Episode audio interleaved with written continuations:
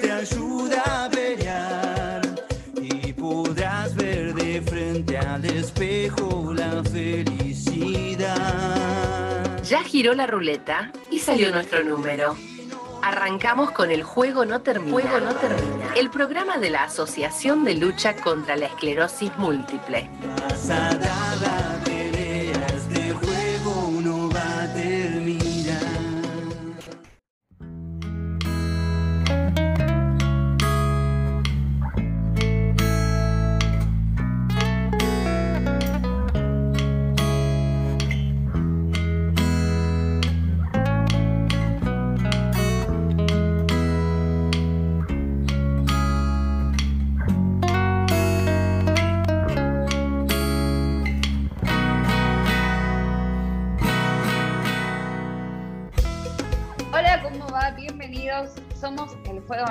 Termina, el programa de la Asociación de Lucha contra la Esclerosis Múltiple y estamos arrancando el día de hoy con un equipazo como casi completo. Hoy sí, sí, es equipo completo. Van variando, se suman, se van, pero bueno, este casi que es el cuerpo estable. Muy buenas eh, mediodías, Aldo, o tarde, no sé, en el momento en el que salgamos en cada una de las radios que muy generosamente nos dan su espacio. ¿Cómo va? Hola, buenos días.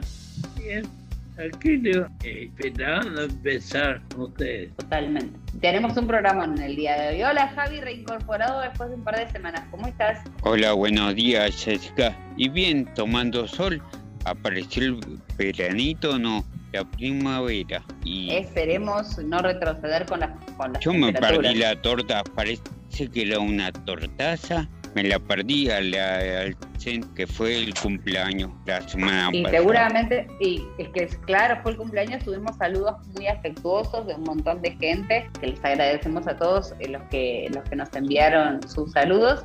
Así que gracias. Y en las historias del SEM estuvieron pasando también los saludos de cada una de las personas. Así que si quieren visitarnos en alsem.esclerosis múltiple, que es la cuenta de Instagram, pueden seguramente verlos. Hola Rocío Seicas desde la Patagonia. Hola a todos, ¿cómo están? Bien, festejando la primavera. ¿Cómo está, cómo está ya, cómo está el clima en el sur?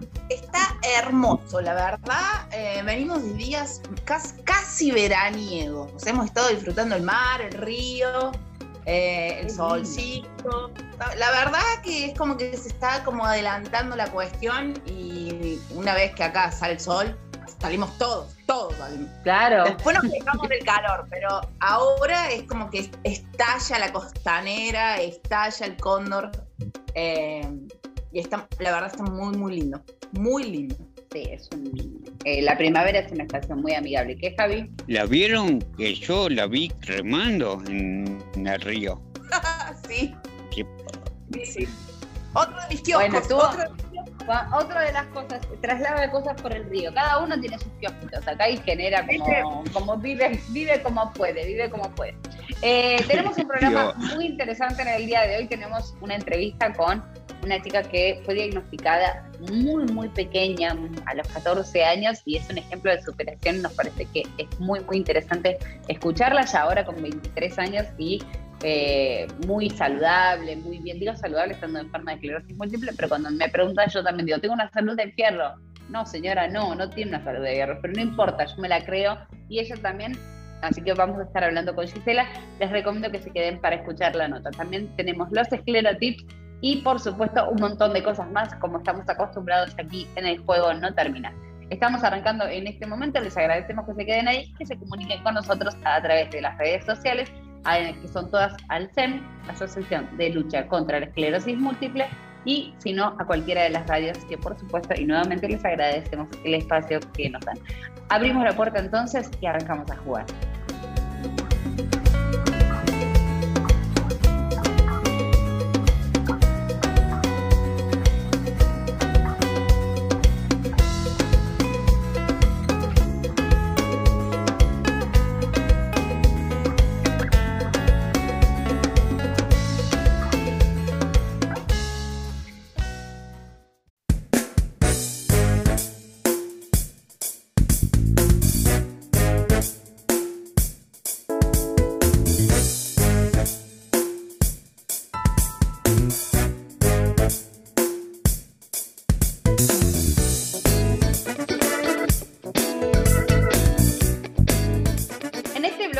No termina, vamos a meternos con lo que vendimos en eh, la apertura, que es un testimonio muy interesante sobre cómo una niña de 14 años se enfrenta a la esclerosis múltiple y llega a los 23 años siendo un ejemplo de vida. Gisela da Silva charló con nosotros en este programa. En este programa del juego no termina nos gusta nos gusta tener testimonios, nos gusta charlar con pacientes recién diagnosticados especialmente o pacientes que hayan mucho tiempo que tengan el diagnóstico y cómo lo viven, cómo transitan su día a día. Y en este caso tenemos a Gisela da Silva, que Gisela está estudiando para tecnicatura en radioimágenes. Gisela, corregime eso y explícamelo. Radiología, está bien, es lo mismo. bueno, ¿Pero de qué se trata? Eh, es especialista en todo lo que es de imágenes, tanto radiografía, resonancia, tomografía, mamografía. Es especialista en realizar todas las imágenes, todos los diagnósticos. Así que, así que te vas a tener ventaja. ¿Hace cuánto que estás diagnosticada? Yo hace nueve años. Justo le estaba ah, diciendo que literal este mes se cumple nueve años. Uno nunca se olvida de como del aniversario del diagnóstico. Y bueno, ¿Vos crees que de alguna manera, a partir de, todo lo de las resonancias, de las imágenes y de el vínculo que terminaron estableciendo con el, con la salud y con el cuerpo de, salud, eh, incidió un poco en tu decisión de estudiar esto? Porque sos muy chica también, más o menos, ¿qué edad tenés? Sí, tal cual, 23 años. Sos muy chica. Sí, eh, sí me influyó mucho porque la verdad eh, de todas las imágenes las que más me estoy dedicando y más me gusta es resonancia magnética, justo porque al vivirlo tanto y me gustó mucho y siempre pensé que habrá del otro lado, qué es lo que tanto hacen en la computadora, qué tanto será. Y sí, sí, me llamó mucho la atención más por vivirlo, por saber, ¿no? Pero si tenés 23 años, fuiste diagnosticada muy chica. Sí, fui diagnosticada a los 14 años. ¿Cómo eh, fue eso? Empecé a los 13 en 2012, ponerlo en noviembre. Eh, se me había caído un párpado. Eh, fuimos al oculista, todo me dijo que era algo de nacimiento. Aunque no lo tuviera así, me dijo que bueno, era algo de nacimiento que ya estaba y no le dimos atención. Al próximo año, eh, ya en febrero marzo, ya empecé a tener, bueno, muchos, muchos, muchos síntomas y cuando ya me diagnosticaron yo ya tenía la mayoría de los síntomas, tuve todos. Y tuve todos los síntomas menos convulsión, porque creo que algunos han tenido convulsiones. Y bueno, Puede ser uno de, uno de los En septiembre del 2014, del, sí, no, sí, del 2013, tenía 14 años. Todos tenemos más o menos ahí. Ahí, ahí me, me diagnosticaron esclerosis múltiple. ¿De dónde sos? Sí. Eh, Parque Chacabuco capital. Ah, ¿y dónde, dónde te atendés? Eh, ahora en el Ramos Mejía. Porque es importante también esto del diagnóstico temprano, porque en adolescentes no es de lo más frecuente, ¿no? No, es de, eh, no se ve tan frecuentemente.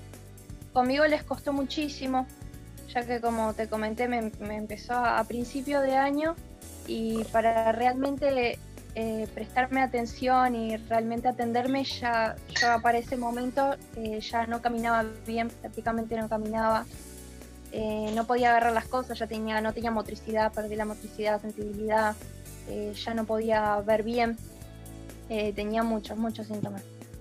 todos los estudios, todos los exámenes neurológicos cuando me los hicieron no pasé ninguno, ninguno los podía pasar.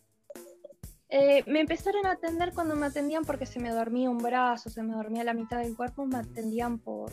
Me dijeron que eran las vértebras eh, más juntas y el médico le dijo como que tenía que salir más a caminar y era por floja. Y bueno, entonces cada vez que me pasaba tenía que salir a caminar y nada, hasta que mi mamá me vio que yo no podía, ya no podía agarrar el cubierto para comer o ya no podía escribir. Y bueno, guardia y les dijo, les insistió hasta que me dejaron internada en el sanatorio Güemes. Eso fue en la obra social. Ahí no tenían neurólogos especialistas. Se comunicaban con una doctora del Garraham. Pediatría. Era pediátrico, claro. Y bueno, me atendieron lo más que pudieron. Me hicieron eh, corticoide. Después me hicieron plasmaféresis eh, me hicieron una punción, me dijeron que era una enfermedad, una enfermedad y, y no, y me dieron el alta, me dieron el alta y me dijeron que vaya con la doctora del Garraja.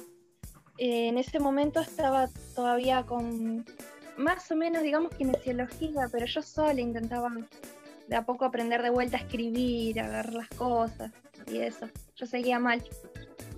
Em, y bueno, mientras que justo saqué turno con la doctora de Garrahan, a los 15 días eh, me dio una recaída de vuelta fuerte y bueno, todo lo que había un poquito recuperado lo perdí y me volvieron a internar en el Garrahan a los 15 días y todo de vuelta. Corticoides, plasmaféresis como dos semanas y punción. Y, en la punción y en la y, recién ahí te diagnosticaron o te hicieron resonancia y potenciales. ¿Cuántas resonancias te hicieron en total desde el primer la primera vez que fuiste al Güemes hasta que terminaste en el Garraham y diagnosticada? ¿Tenés idea? Y más o menos 15 me habrán hecho, eh, porque eh, en ese momento, eh, al no haber neurólogos especialistas, como que les llamaba mucho la atención y me venían a ver de a montones, de a montones, y no entendían lo que me pasaba, entonces me mandaban a cada dos segundos a resonancia. Así que, eh, porque supuestamente tengo, después me dijo el doctor Algarraham que tengo muchísimas lesiones más de lo que yo presentaba. Como que Muchísimas lesiones más de las que vos presentabas sintomatológicamente. Claro, exacto. ¿Cómo fue ese año? ¿Qué te acordás vos de ese año? Eras, porque eras muy chiquita, por eso. No, sí, sí. Para todos los que, los que pasamos por el diagnóstico, tengamos más tiempo, menos tiempo de diagnosticados, el año del diagnóstico, el tiempo del diagnóstico es una época difícil, pero eh, Aldo quiere preguntar algo. Aldo. yo estaba escuchando el mensaje, mensaje de amor, de superación. Mm. Esto me ha costado mucho. Sí. Pero no puedo empezar. Sí, eh. Es un ejemplo. Eh, Gise, antes de darle eh, la, palabra a Javi, que seguramente tiene una pregunta, quiero que hablemos un segundo de esto. Ahora volvemos sobre tu presente, porque te vemos estupenda, porque te ves bien, porque es la típica. Muy bien. Sí, bueno, ahora sí, pero esta chica pasó por un interno siendo una niña. Eh, ¿Qué te acordás vos de, eso? ¿Qué te acordás de ese año? ¿Qué te acordás de cómo lo vivió tu familia? Digo, para los recién diagnosticados por ahí que somos adultos o que son grandes y que te dicen, no, bueno, bueno, al que le toca, le toca, la suerte es loca. Y a veces toca en momentos en los que uno puede enfrentarlo de una manera y hay momentos de la vida en los que directamente no está capacitado por ahí todavía con lo el suficiente back para procesarlo. ¿Qué pasó en tu? Exacto. Bueno, sí, yo también pensaba eso. Eh, estos últimos años que he estado más con personas con esclerosis múltiple así, siento que quizás hay algunos que por suerte han tenido más, eh, más rápido el diagnóstico o con no tantas trabas. Y digo, claro, eso es lo que también influía que en ese caso no había tanta información o justo me atacaron médicos y así, y yo era chica. Eh, bueno, lo que, lo que me acuerdo eh, es que cuando había empezado, eh, lo primero que me pasó fue que se me durmió la mitad y fue el brazo. Y bueno, me acuerdo de ir a la secundaria y que mis, mis profesoras o mis preceptoras me decían que, era por vaga, que era porque no quería hacer. Yo realmente siempre fui a estudiar mucho. Y bueno, me, me, me llamaba la atención que me hablaran así, pero era porque no, no quería. Y después, bueno, cuando fui al médico, que mamá me llevó, porque era llamaba la atención que se me había dormido literal la mitad del cuerpo. Eh, y le había dicho, el doctor le confirmó que era por floja, por vaga, eh, con más razón, mi mamá. y bueno, y yo ahí me acuerdo de tener muchísimos síntomas, yo eh, pasaba mal del estómago, todas las mañanas vomitaba, después, bueno, perdí la sensibilidad, perdí la motriz, todo. Bueno, me pasaba... ¿Qué aprendiste? Nueve años después de este año en el que pasaste por todos los síntomas que, es eh, la sensación que, a veces tenemos los, ya diagnosticados que ah. como que estás de, estás de rodillas, te caes de rodillas y viene alguien atrás, te pega un parazo y decís otro síntoma más. Y como, no, basta, paren de a uno. Eh, ¿qué, aprendiste vos como persona nueve años después? Si mirás para atrás y mirás a esa Gisela, que era una niña, que le decían floja, que le decían, no, bueno, salí a caminar, o que sin enojo, ¿no? Porque seguramente todos tenían buena intención, pero, pero errada totalmente. ¿Qué aprendiste vos como persona? Yo, eh, que todo se puede, que todo con constancia y, y con fuerza, todo lo que te proponga se puede hacer. No hay nada que si vos querés no se haga. Y bueno, y mucho también eh, lo fundamental de o la familia o el grupo que te rodea. Yo me sentí también eh, muy apoyada, estuvo siempre mi familia, obviamente. Eh, siempre mi mamá, mi mamá estuvo mucho conmigo, estuvo siempre. ¿Tu mamá es terca? Porque las mamás a veces somos gente terca, porque si tenés una mamá terca está buenísimo, porque te dicen, mm, no, sí, no, busquen otro diagnóstico, busquen otro diagnóstico, busquen otro diagnóstico. Sí, Eso está tal cual. Eh, mi mamá fue la que dijo, porque no me querían dar atención, eh, cuando me llevó a guardia le habían dicho, no, señor, usted fíjese en pediatría y saque turno, no sé qué, y fue ella la que se plantó y le dijo, mira, dale una lapicera y fíjate que no puedo agarrar. No, de acá de guardia no me voy, le dijo, de acá de guardia no me voy. Y ella era la que se movía, hacía todos los trámites, todo. Así que sí, el, el, llamado atención lo hacía mi mamá, sí. Está buenísimo también para eso, ¿no? Para entender que más allá de que de tu fuerza de voluntad, tus ganas y, el haberte recuperado y, todo lo que podés haber aprendido porque eh, eras una niña, yo pienso en eso, eras una nena y estaba tu cuerpo, te estaba jugando en contra permanentemente y vos estabas como enfrentándolo sin saber muy bien para dónde correr. Eh, lo importante del sistema de salud en el que vos vas a estar inmersa dentro de muy poco, por suerte, gente como vos que sea empática, que sepa que hay que buscar un plan B, que, que no hay que rendirse, y una familia también que acompañe, un entorno también que, acompañe y escuche al paciente. Fue muy difícil, yo digo más para mis padres, eso de, incertidumbre, de no saber, de verme mal. Eh, y bueno, yo también lo difícil fue que además de todos los síntomas y que tuve que volver, ya iba a escribir, a caminar, a todo de vuelta después de a poquito, eh, fue que entre medio en el Garraham eh, me hicieron la punción dos veces porque la primera eh, fue como experimento que me habían agarrado. Se ve que de tantos médicos que venían, iban y venían, en eso sabían que me iban a hacer una punción en la tarde y vinieron en la mañana unos médicos que no se conocían y bueno, me hicieron una punción, me la hicieron mal, me dejaron mal y bueno, eso también en el medio costó muchísimo es traumático eso, porque te acordás nueve años después, eh, y eso es traumático. Eso a veces el sistema de salud es muy cruel con los pacientes, eh, y especialmente con los pacientes que, necesitan un diagnóstico, y ni hablar cuando son pacientes que, son chicos, que son adolescentes, niños. porque después eh, vinieron abogados a hablarle para decirle que eso fue experimento realmente, porque no me pudieron hacer la función. Estuvieron una hora y fue para probar nomás, porque por, por probar nomás, porque no sabían hacerlo. Para practicar para practicar, tal cual. Y bueno, dijeron de que podía hacer la denuncia y no sé qué, pero ya en ese momento estaban para terapia entonces... Eran otras las prioridades en ese momento, en lugar de hacer una denuncia por mala praxis. ¿Cómo estás hoy en día y cómo, qué te pasa cuando te encontrás con otros, eh, no sé si si hace mucho que conoces personas que tengan el mismo diagnóstico que vos o estás metiéndote en el mundo de, eh, de Alzheimer, de...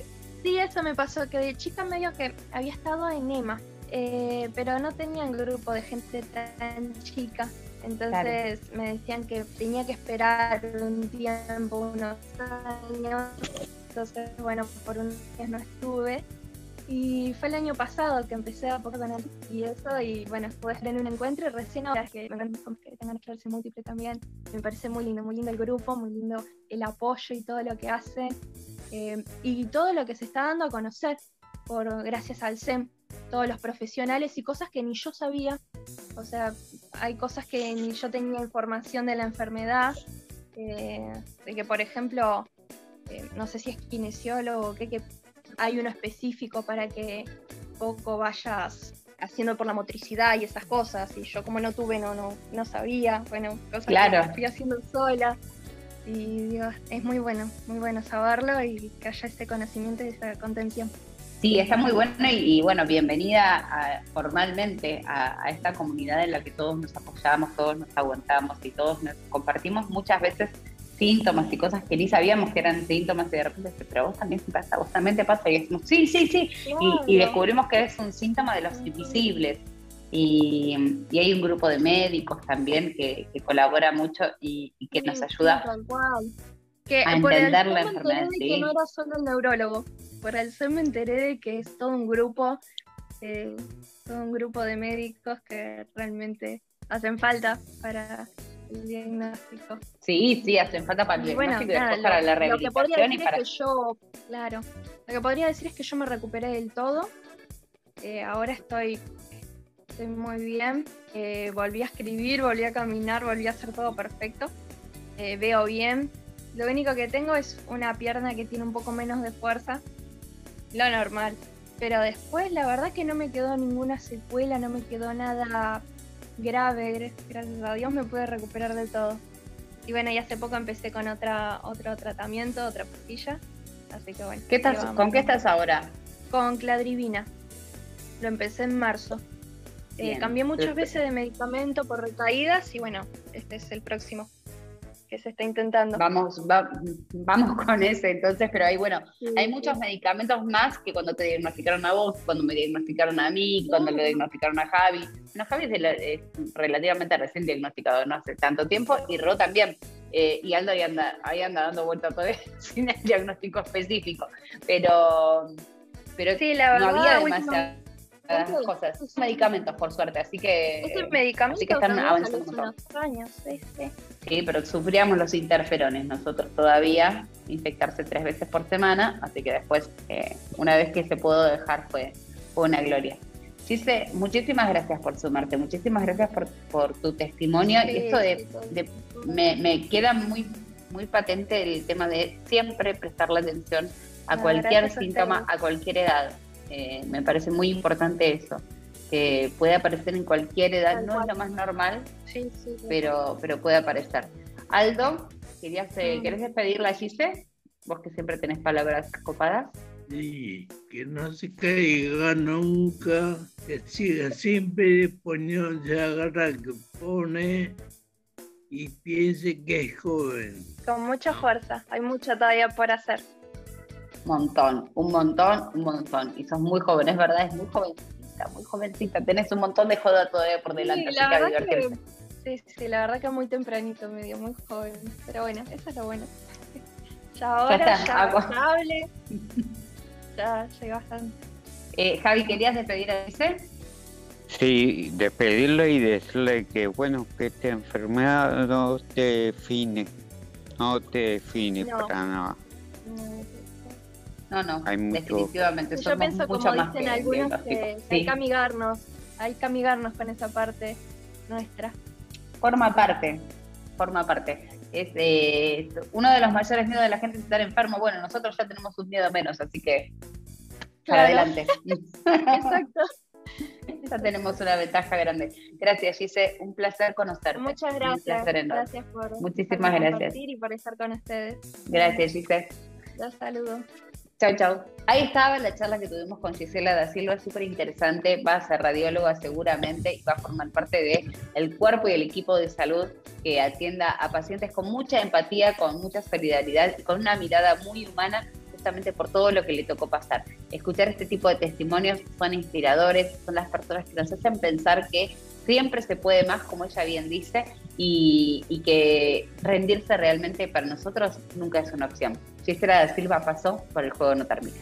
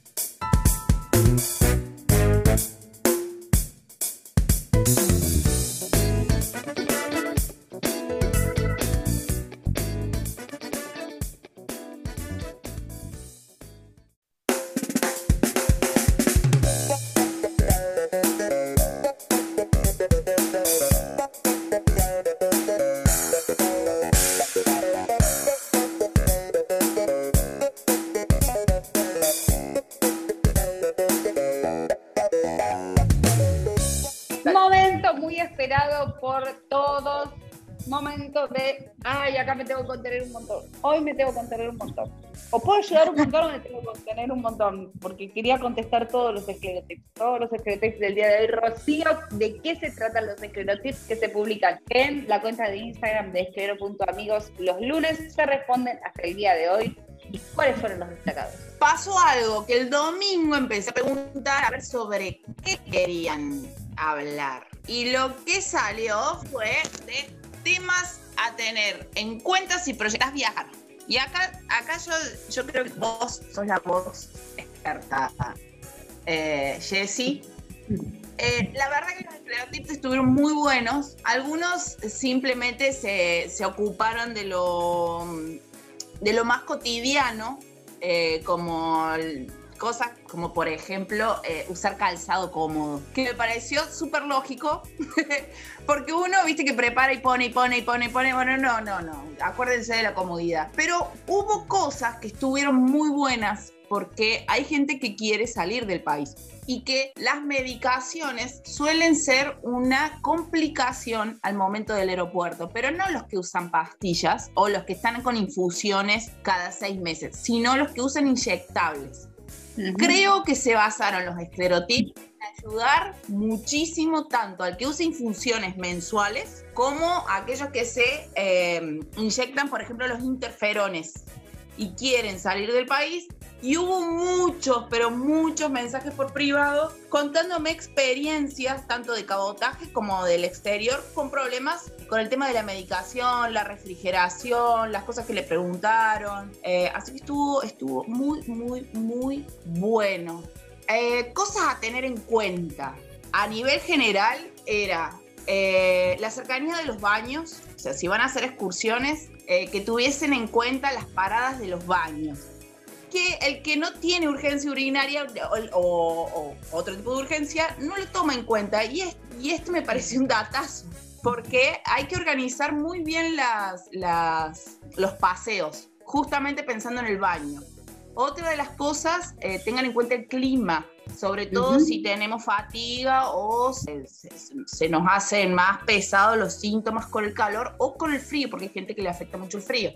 Eh, para los que tienen problemas motrices, el tema del suelo, si hay muchas subidas, bajadas, si va a ser muy agreste, si es agreste, si hay rampas, si hay pasarelas, si necesitamos apoyo, si estamos en silla de ruedas, o sea, todo eso a tener en cuenta cuando se viaja. Y antes que, antes de, nada, preguntar. Preguntar sobre estas cuestiones. Hu- Hubo muchos que, que- que me dieron mucha gracia porque era, yo quiero ir solamente a beber, me decía a beber y a olvidar. Todos vamos de vacaciones a eso. Sí, sí, todos, todos. Los sanos también, ¿eh? Todos. Es general. Todos, ahí, ahí es donde nos igualamos, ahí es donde nos igualamos. Eh, con respecto al tema de las infusiones a la gente que necesita un hospital o, o un centro, averigüen antes y confirmen el lugar para poder hacerlo. Que no, no vayan y de sopetón encuentren por ahí, porque no en todos los lugares tienen eh, la capacidad para las infusiones. Eso súper importante, háblenlo muy bien con el neurólogo y al lugar a donde tengan que ir, eh, organicen cita previa, averigüen todo y sobre todo el papelerío, todo lo que es burocrático. Sí. Programar todo con y reservación con mucho tiempo. La, la planificación de medicación fue el esclerotip de, de excelencia, pastilla, infusión, lo que sea. Lo que sea, por favor planifiquen. Hay que pedir con, con Ah. anticipación a- para los que tienen que autorizar las, eh, las medicaciones. eh, a veces, a mí no me había pasado nunca, este año sí me pasó, que me pidieron en la obra social, cuando solicité una caja más, yo como eh, Fingolimod, eh, tuve que pedir una, una caja más porque, se me, porque me iba entre mes. Entonces tuve que pedir y me pidieron de la obra social para auditoría médica que mande el pasaje para demostrar que era por una cuestión de viaje. Así que tuve que mandar una copia del pasaje de ida y de vuelta para que me enviaran otra caja más. El tema con eso, ojo, porque eh, tiene que ir refrigerado. Así que tengamos en cuenta tener alguna cartucherita, guardar algunos de los refrigerantes que vienen con la medicación para llevarlo adentro. Igualmente, 12 horas puede estar, eh, no es lo ideal, pero aguanta 12 horas sin refrigeración la medicación, no se vuelvan locos con ese tema. Y siempre la medicación va en bodega, sí. Otra de las cosas con respecto a la medicación y las obras sociales, sobre todo las que son prepaga. Ojito y ojo, como decía Peña, ojito y ojo, porque eh, me escribió una, persona diciendo que en una prepaga muy famosa, muy, muy, muy famosa, eh, le pasó lo mismo que a vos, eh, se iba entre meses, o sea, terminando uno y empezando el otro, y le dijeron, bueno, entonces págame dos meses porque nosotros no sabemos si vamos a tener para pagar. Eso es mentira, no lo pueden hacer. no, porque nuestra medicación está por fuera de la obra social, así que eh, si bien la obra social la gestiona, sí, no, no puede ser eso. Eh, eso no puede ser. Eh, eso, es para hablar directamente con Alcem y preguntar en cuestiones legales. y terminando rápidamente, por favor, que si viajan al exterior y, van a, qué sé yo, por ejemplo, Estados Unidos o Inglaterra o en algún lugar de esos, que tanto el diagnóstico como la prescripción médica estén en castellano y en inglés para evitar conflictos. Por favor pídanle al médico que sea lo más eh, específico en todo para, tener, para no tener problemas en las aduanas por las medicaciones, sobre todo por los inyectables. Eh, les mando un beso grande y por favor, si se van de viaje, fotos. Yo quiero fotos. Manden fotos. Eh, no, pará, tengo un par de cosas para sumar. Yo viajé con inyectables y viajé con Fingolimod el tema con las medicaciones es que se pueden abrir la valija en cualquier momento y a veces te abren la valija y nunca te enteras que te abrieron la valija y te la revisaron toda, y encontraste un poco revuelta. Y el tema con eso es que si encuentran medicaciones como las que tomamos nosotras, que son muy complejas, por ahí puedan llegar a pedirte algún tipo de documentación. A mí nunca me pidieron nada. Yo viajé con inyectables y lo que sí siempre hice fue llevarlo, en, despacharlo en bodega. No lo lleven encima. En caso de que tengan que tomar una, el día y que te agarre un vuelo con mucha escala o demás, es en cuanto uno llega, sabe que tiene que tomar la medicación cuando llega a destino, pero no llevarse una pastilla y que pierda la refrigeración. Eh, a mí nunca me pasó nada, pero tener una, una prescripción médica siempre es como, mm, es una tranquilidad no lleven cosas en la cartera, no lleven medicaciones muy fuertes en la cartera, se puede llevar pastillero con un montón de pastillas, un montón de cosas, pero es preferible y llevar eh, por ejemplo, yo llevo la caja, porque tiene ahí toda la indicación, no llevar solamente el blister, porque el blister puede ser de cualquier cosa. Si uno lleva la caja, la caja tiene una tiene el código de barras con la correspondiente data de la medicación. Así que llevar el blister a veces es como, no se sabe qué termina haciendo eso. Y la gente de las aduanas, la verdad que no es muy copada como para prestarse a ese tipo de cosas. Pero lo que más me parece más importante, Rosa, es que es cuando hablamos de viajar con esclerosis múltiple, que en esto sí lo voy a compartir seguramente con Aldo, es el viaje empieza en la cabeza. Si uno empieza a pensar en todo lo que no puede y en todas las dificultades que va a tener, no viaja. Entonces, cuando uno está en un lugar soñado, que preparó y que soñó y que lo pensó, es realmente un sueño hecho realidad. No nos limitemos nosotros mismos por la enfermedad. La enfermedad no nos define. Se puede viajar, se puede pasear, se puede ir al baño. Los McDonald's, los Burger, los museos tienen baño gratis, así que hay que entrar y pispear. Siempre hay un McDonald's cerca, siempre hay un lugar donde uno puede ir al baño, porque no es limitante. Pero no, limitarnos nosotros, especialmente decir, no, yo no puedo viajar porque tengo esclerosis múltiple. No, sí se puede viajar. Se puede viajar a cualquier lugar con mayores dificultades o menores dificultades, pero siempre se puede viajar. Así que no se pierdan la gran experiencia que es eh, espaciar, conocer otros lugares, porque no deja de ser maravilloso cada uno de los, de los destinos y aprovechen si tienen CUD, que a nivel nacional se puede viajar gratis en eh, tren y en micro, así que está buenísimo. Eh, y hay lugares a los que se puede acceder también gratis con el CUD, como las termas. Yo estoy yendo, fui ya tres veces a las termas de Dolores que quedan acá muy cerca de la provincia de Buenos Aires, con el tren en Constitución y es absolutamente gratis todo. En, la entrada a la terma, creo que pasa lo mismo en otras termas de otros lugares, ¿no, Aldo?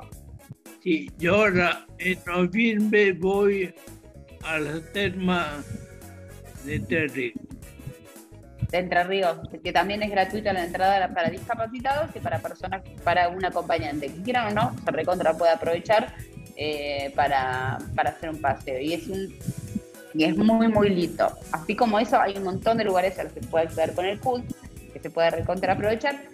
Pero el resto es una cuestión también de las ganas y la actitud que uno le ponga. No nos limitemos. A, primero pensar que estamos enfermos, no, primero pensar el viaje y después adecuar el viaje a, eh, a, cómo uno está, sí. primero el viaje y después vemos cómo lo hacemos. Así que este es como mi esclerotip que quería contestar todo.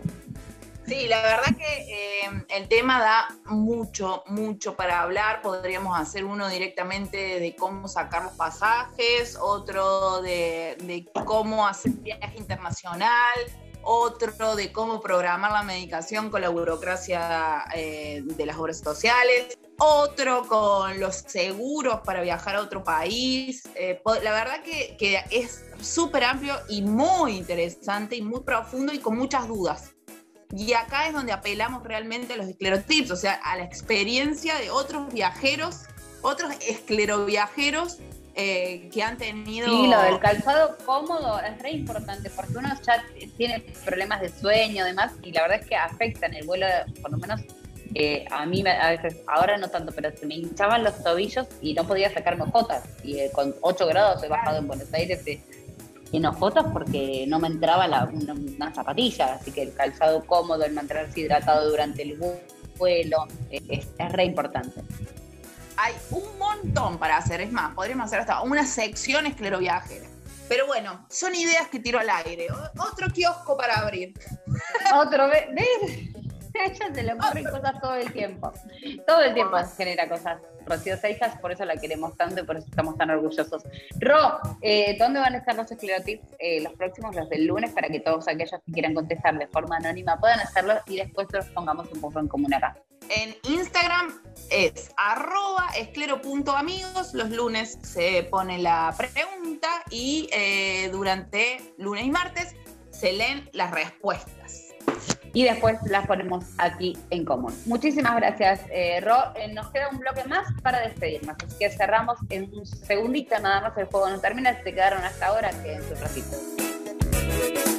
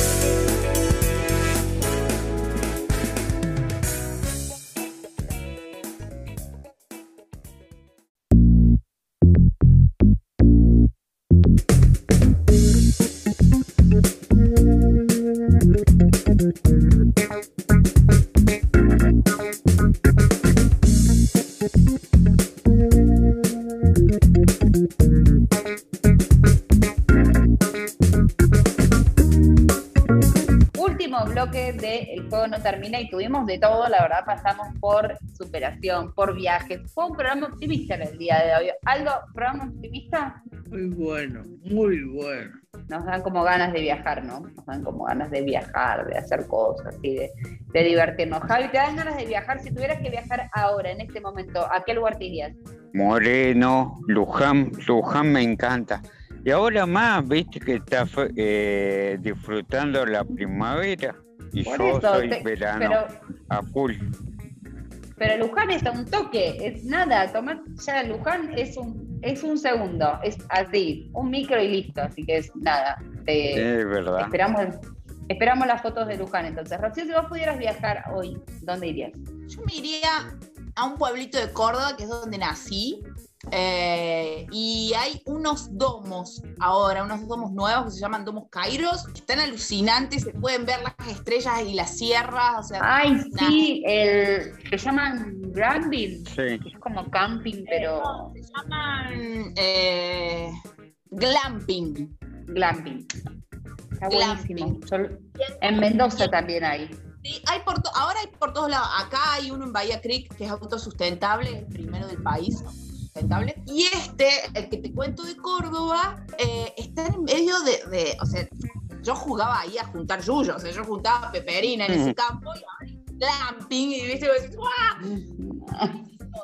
lo amé, se llama Domos Kairos, chumenlos, porque están alucinantes y además ah, vi un desayuno el otro día en la publicación y dije, yo no quiero ir ahí. Y lo bueno es que están adaptados para discapacidad. Así que lo mejor. Bien. Lo amé. Bueno. Lo amé, Ah, planazo, me re gustó. Hay que averiguar. Esas cosas están buenísimas. Hay mucho para recorrer en nuestro país. Eh, gracias a todos por haber estado. La verdad estuvieron maravillosos. Como siempre, nos volvemos a encontrar y le agradecemos, por supuesto, a los programas que, y a las radios que nos dan espacio. Y nos volvemos a encontrar la semana que viene aquí en El Juego No Termina. Que tengan una hermosa pre-primavera, porque todavía no empieza la primavera, empieza la semana que viene, pero es una pre-primavera. Chao, chao. Thank you.